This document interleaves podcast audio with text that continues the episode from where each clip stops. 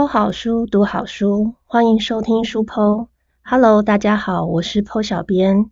之前我们介绍过几本 BL 的作品，却都未曾为大家朗读一本 GL 的书，所以今天剖小编要带来这本西城今年初出版的小说《日光为零》。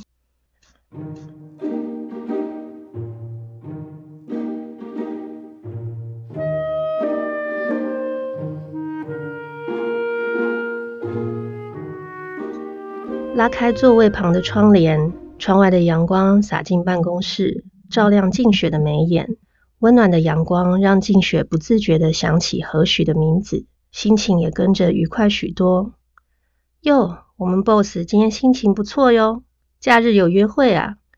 听到略带调侃的嗓音，静雪双手抱臂，对着来人抬起眉毛：“你这个睡到滚下床都醒不来的人，今天怎么这么早？”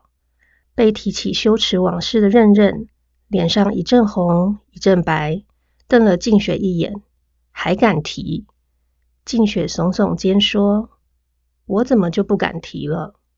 任任举起双手作势投降，他嘴上斗不过静雪，从大学时期就是如此。话锋一转，就转到了正事上。你也知道的，我会提早来，肯定是见厂商。任任打个哈欠说道：“身为静雪公司旗下的知名 YouTuber，粉丝将破百万的任任，拥有正面阳光的形象，加上真诚讨喜的圈粉个性，粉丝的粘着度相当高。在 YouTuber 影响力日渐强大的时代，任任无疑是业主眼里的合作首选。而静雪的职务内容是担任经纪角色。”四处找寻有潜力的 YouTuber 签约加以培养。静雪所签下的 YouTuber 其中之一便是任任，也是她的大学闺蜜。所以真的有约会？任任追问，毫不掩饰自己的八卦。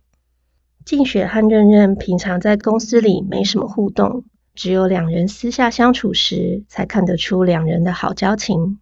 两人都有共识。公事上保持着不冷不淡的距离，才能够相安无事，友谊长存。静雪语气淡然的说：“没有。”顿了下，又说：“只是最近认识了一个有趣的小朋友。”这一听就没戏。任任去了身，同事陆续进办公室后，任任回到位子上，找自己的经纪人闲聊。静雪坐回位子。将精神投入到工作之中。周一早晨的好心情没有维持太久，旗下的 YouTuber 突发丑闻，上了新闻版面，在社群平台被疯传。作为高阶主管，静雪不得不出面处理，而不是任由经纪人与 YouTuber 自行商讨解决。第一时间，静雪翻遍了各大具影响力的论坛，掌握风向后，拟了几份公关稿。再找当事人与经纪人一同开会，折腾了一下午，才由 YouTuber 先发出声明贴文回应新闻，并在静雪指示下着手拍摄影片，给粉丝一个交代。影片拍完后传给我，静雪冷冷的叮嘱经纪人，确认经纪人有听进耳里，才离开公司。走出公司，静雪揉揉眉心，决定去台北车站逛一会。他不想顶着糟糕的心情回到住处。逛台北车站是静雪不为人知的兴趣。台北车站有三条地下街，分别是贩售公仔、扭蛋与模型的 Y 区、成品书店商店圈的 K 区，以及临近 K 区的 Z 区。静雪最常独自去逛的是 Y 区地下街。每每到 Y 区地下街，她总会将手上的千元钞换成零钱。每个月，静雪都会安排一天下班后来歪区地下街转扭蛋。经过一排又一排的扭蛋机，静雪选了一台无人排队的小动物扭蛋机。这是一组回眸造型的小动物扭蛋，有柴犬、比熊、八哥、腊肠与柯基。静雪看了看，想要获得柴犬造型的扭蛋，将零钱放入卡槽。静雪动手一转。听着扭蛋落下的声音，心情顿时变得轻盈。打开扭蛋壳，原本紧皱的眉目放松了一些，是柴犬的。将扭蛋壳扔入回收桶，静雪拆开塑胶套，放在掌心端详，低声给了一句评语：“油炸过的。”静小姐，闻声，静雪猛地往旁一看，见到一双圆滚滚的大眼睛，顿时愣住了。何许看清静雪的正面，一扫迟疑，开心的打招呼：“真的是你，还好没认错。”何许刚从模型店走出来，就看见一头熟悉的黑色长发，背影越看越熟悉，于是何许忍不住出声询问。从未在歪曲地下街遇到熟人的静雪，一时之间不知道该如何反应。何许注意到了他掌心那只小柴犬，并且惊呼出声：“我刚才也想转柴犬，可是我转到柯基。嗯，虽然柯基也很可爱。”何许边说边喜滋滋的掏出自己的战利品，拿到静雪的面前：“这个是小柯基。”静雪拿高柴犬。移进何许脸边，视线在两者间来回扫视，目光变得柔和。不明白发生什么事的何许，呆呆的看着静雪。迎上静雪的视线时，何许堆起满脸笑容，笑起来有点傻气，跟小柴犬实在很像。静雪径自拿过何许手中的柯基，再将柴犬放到何许手上。我喜欢柯基。我们交换，见到心心念念的小柴犬就在自己手上，何许眼睛一亮？诶，真的可以吗？静雪微微点头。嗯，虽然撒了个小谎，不过他得到了比柴犬扭蛋更吸引他的东西。看着何许开心的样子，仿佛有什么微微扯了一下胸口。静雪伸出手摸摸何许的头，蓬松柔软的触感。令他忍不住轻轻摸了几下，香味一只毛色柔亮的小狗狗顺毛。何许一愣，没躲开，微垂着头，整个心思都转移到了头上的那只手。下班时分，人潮汹涌，何许不慎被路人的后背包撞了一下，重心不稳。静雪先一步拉住他，何许瞬间扑进静雪怀里，好香。这是何许脑中浮现的第一个想法，一股偏冷调的淡香萦绕鼻尖，是他从未闻过的香气。还好吗？听见清冷的声音从上方传来，何许赶紧往后跳开，忙不迭的道歉：“对不起，不不小心被……没关系。”静雪轻拉着何许远离人多的店门口，免得再发生同样的意外。谢谢，何许脸有点红，他摸摸鼻子，觉得有些丢脸，但在静雪眼里却显得可爱。那我我先走了。想钻洞躲起来的何许，一眨眼就消失在静雪的视线里。望着何许离开的方向，静雪看看手上换来的小柯基，回忆指尖的触感，轻轻一笑，有一点想再摸一下的。静雪想。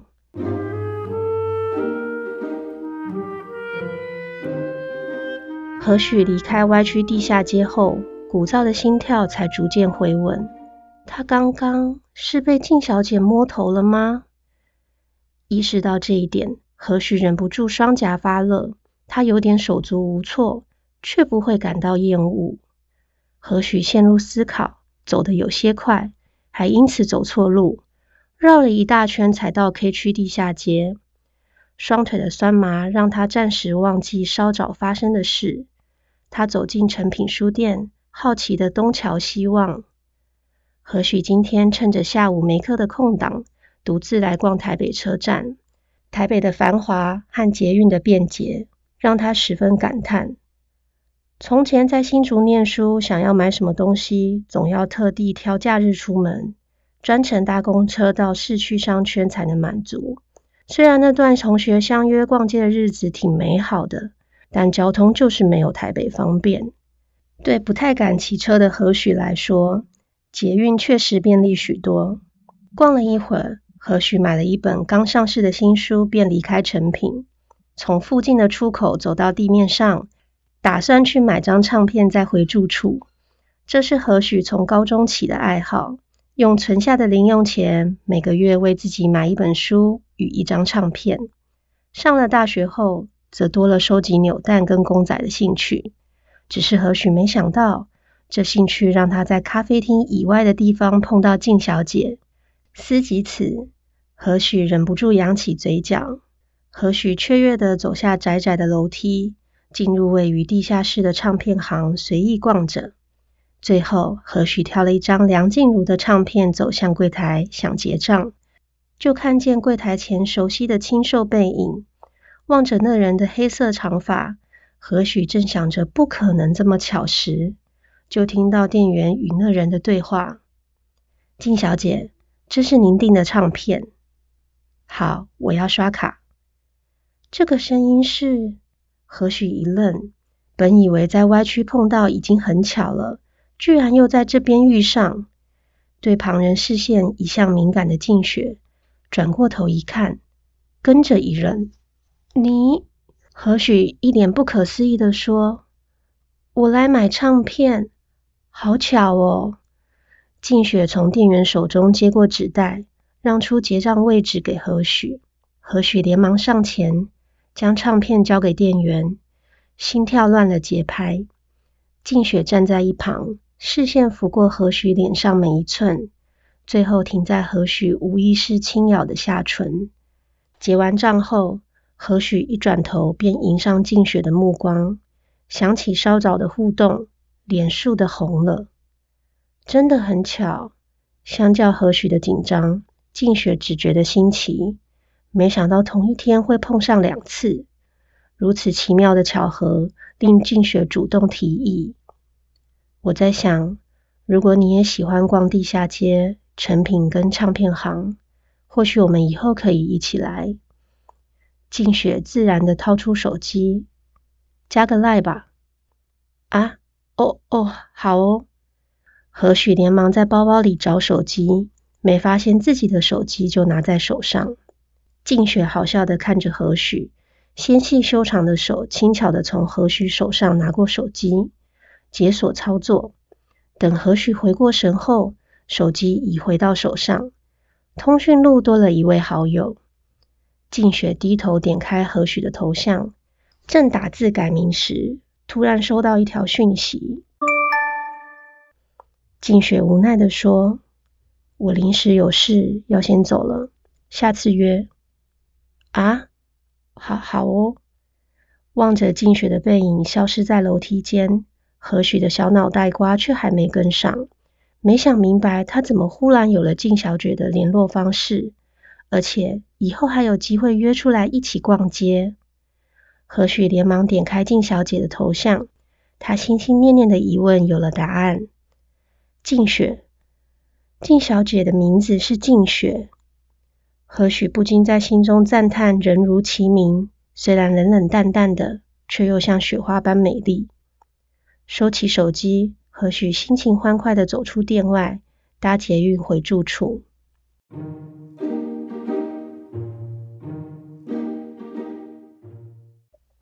你在哪？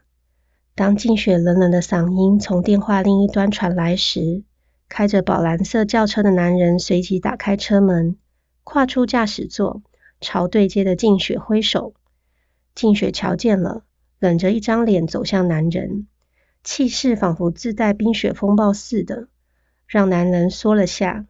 在静雪走近时，男人小声抗议：“这么久没见，你的表情怎么这么恐怖？”静雪不悦的眯起眼。谁要你偏偏这时候出现？晚一天，甚至晚几小时都可以。偏偏是在他想约何许一起搭捷运回去的时候，收到了这个男人在附近的讯息。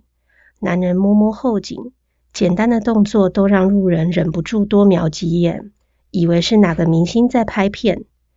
男人相当习惯旁人投来的目光，露齿一笑。那双桃花眼，就是无意也像在勾引人。静雪受不了的打开车门，坐进副驾驶座，男人赶紧也坐进车里，好声好气的出声安抚静女王：“我这次有带礼物来，你别这么不开心啊！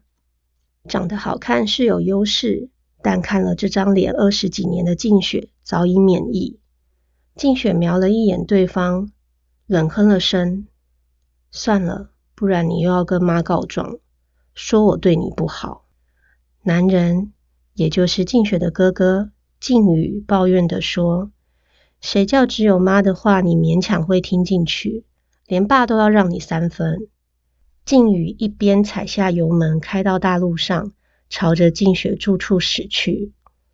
我是怕妈碎碎念。静雪系上安全带，向后靠着舒适的椅背，眯起眼，淡淡的说道：“早上心情很差。”刚刚才转好，现在又被你破坏了。听出关键字，静宇竖起耳朵探问：“谁有这个能耐让我妹妹心情变好？”金雪知道自己要是不回答，依静宇的个性会缠得没完没了。为避免被烦死，静雪说道：“最近认识一个小朋友，挺可爱的。”停在红灯前。静宇转头看向静雪，等等，先让我确认一下，是小朋友还是小弟弟？静雪口中可不一定是女生，要是小弟弟的话，静宇明天就会推掉所有朋友邀约，亲自去会一会这个小弟弟。对静宇来说，任何接近自己妹妹的异性都是敌人。静雪无奈的说：“是女生。”是八楼的房客。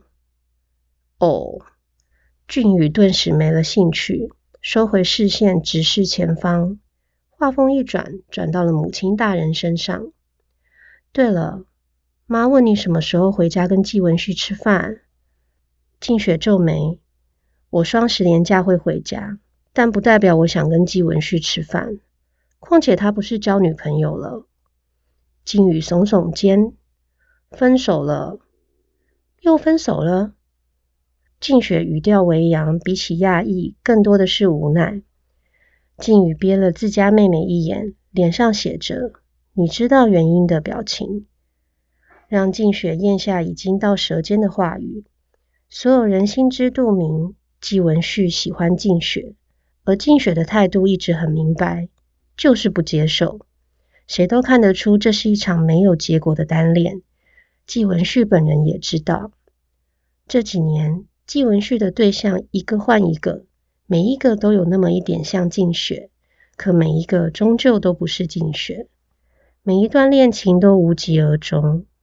不止季文旭没放弃静雪，静木也从来没放弃让季文旭做自己的女婿，却又怕做的太多会让静雪生气，只敢敲边鼓，从旁探探静雪会不会因为季文旭的深情而动摇。几年下来，就形成僵持不下的局面。转达了母亲交代的任务，靖宇将话题带开，没继续在季文旭身上绕，就怕等会静雪不高兴，将自己扔出家门，今晚就得餐风露宿了。这次我大概会待半个月。靖宇愉快的说道。静雪没掩饰自己的嫌弃，也太久。靖宇抗议道：“半个月耶，才半个月，下次见到我可能都十一月了，也太快。”靖宇险些吐血身亡，还好他一向很会自我安慰，也已习惯静雪的毒舌。轿车驶进停车场，停好下车时，静雪将包包扔给靖宇。靖宇嘴上抱怨，还是乖乖替冰山妹妹拎包上楼。在不知道两人关系的旁人看来，静雪与静宇就像登对的情侣。晚间准备下楼买宵夜的何许跟室友戴雨竹，正巧在电梯入口碰上静雪与静宇。何许的身影映入眼帘时，静雪的目光不自觉柔和几分，微微向两人点头。看眼前两个小朋友，似乎是静雪熟识的人，静宇露齿一笑。你们好啊！何许和黛玉竹一愣，赶紧出声打招呼。静雪与静宇走出电梯后，两人才走进电梯里。正跟戴雨竹聊天的何许，没发现静雪回头看了他一眼。电梯门关上后，戴雨竹不禁叹道：“这两个人真的是我见过最高颜值的情侣档。”何许回想两人站在一起的样子，外形确实登对，看上去感情也很好，同意的点点头。对了，我们刚刚说到哪了？哦，对，系上烤肉活动你要去吗？戴雨竹问。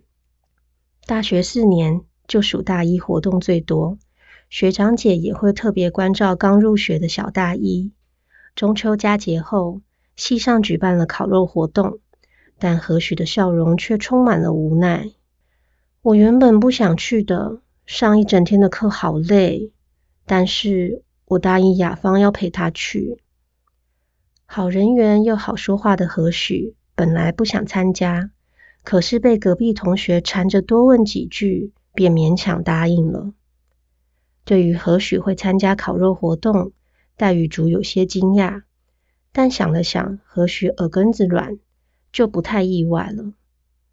戴雨竹说：“那你自己注意安全，早去早回啊。”何许知道戴雨竹跟自己一样，不太爱参加这些社交活动，所以没有央求他陪自己去，点了点头，苦笑的说：“希望肉很好吃。”两人都心知肚明，这场活动的重点不在食物上。而是在认识新朋友。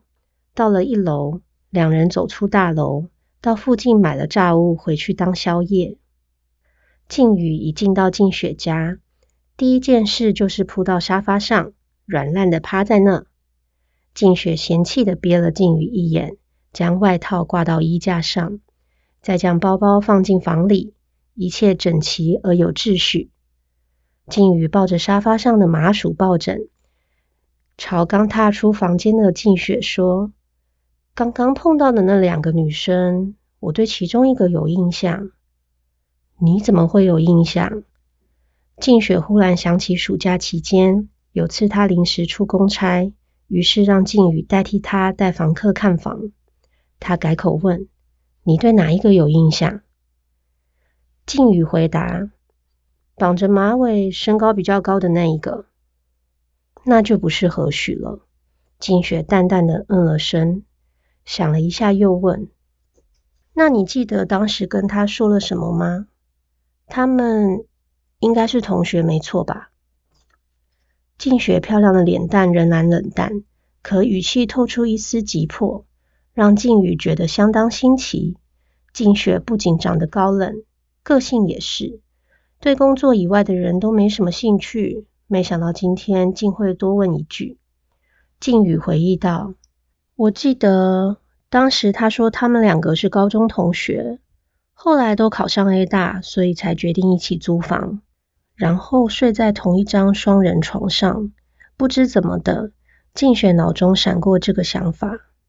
对于七八楼的每一间房的格局布置，静雪都了若指掌，什么都成双成对。”就是只有一张双人床。何许住的那间本来是预设租给情侣，家具从书桌到衣柜都是两人份，只有床不是。只是同学会要好到同睡一张床吗？静雪觉得自己的猜想很荒谬，但就是有点在意。她转身走进房里，把摸不着头绪的静宇留在客厅里。这件事情。静雪想要亲自问一问。收到静雪传来的讯息时，何许正在吃咸酥鸡。看到静雪问：“下午唐突的加你好友，你男友会不会介意？”何许手一抖，手机掉进了炸物袋里。何许，你脏不脏啊？戴玉竹尖叫。何许赶紧拿起手机，一边道歉：“抱歉，抱歉。”戴雨竹边碎念边擦拭桌子，何许则是拿下沾油的手机壳放到一旁，先回复静雪：“男友，我没有男友，我母胎单身。”拿着手机等待回复的静雪见到讯息后，嘴角不自觉向上勾起，写下讯息：“那就好，我怕我冒犯了。何许也回复的很快，不会，还在文字后面加了一个小柴犬的表情贴，让静雪想到今天稍早转到的扭蛋，真可爱。静雪没有再回讯，将手机放到桌面上，拿出笔电，戴上眼镜，开始处理自家 YouTuber 捅出的篓子。道歉影片审核完毕后，静雪让经纪人将影片上传。希望风波能尽快平息。经营网络媒体公司，掌握线上消息也是静雪的工作之一。他随意浏览 YouTube 频道，注意到有位 YouTuber 近期的影片时常登上发烧排行。静雪点进简介看了看，再点开对方的粉砖与 IG，又花了些时间调查各大论坛对这名 YouTuber 的讨论，发现他的知名度确实很高。不过，静雪并不打算贸然将人牵进公司，而是将这个 YouTuber 的讯息先转给几位组长，让他们先进行评估。Coco，深夜房门忽然被敲了两下，金雪摘下眼镜，见到靖宇推开门，探出一颗头来：“妹，我要睡喽。”嗯，金雪揉揉酸涩的眼睛：“我也要睡了。”兄妹俩又聊了一会后，互道晚安。关灯前，静雪想起何许的讯息，她拿起手机，看着今晚简短的对话，眼神柔和，传了两个字过去后，才关上手机。即将入睡的何许，听到床头柜上的手机震动了一声，边打哈欠边拿起手机，指腹划开荧幕，见到静雪的讯息：晚安。手机荧幕的蓝光照亮何许的笑脸，他也传了一个晚安过去，握着手机，带着笑容入睡。那是何许搬进社区后睡得最好的一晚。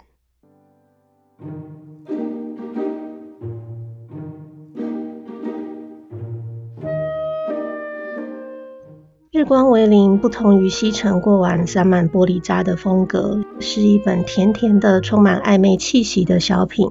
在这个故事中，静雪是 YouTube 经纪公司的主管，何许却是个大学生。两人相差了六岁，本该毫无交集的两人，因为同住一栋楼而相识了。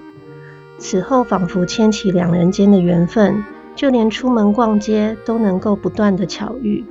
静雪对这位软萌可爱的小妹妹有了好感，主动要求加赖好友，更在何许打工遇到奥克刁难时，私下为他出面讨公道。何许非常喜欢亲近这位高冷美丽的大姐姐，但静雪对于她的触碰都会令她惊慌失措。在某次打闹中，何许不小心碰到静雪的胸部，当下紧张的退开。但何许的反应却让两人的关系变得尴尬。何许担心自己惹静雪生气，得知静雪要出国旅游，飞奔去送行。在静雪回国后，还专程去接机。何许对静雪越来越在意，却不敢承认，怕因为年龄的差距，静雪只把自己当作小妹妹。于是，在静雪问何许他是何许什么人时，何许回避了。静雪早就明白自己喜欢何许，听到何许的回答后，虽然有些失落，却不肯放弃，还在何许睡着后，偷偷的吻了他的额头。但何许真的只把静雪当做一个完美的可以依靠的大姐姐吗？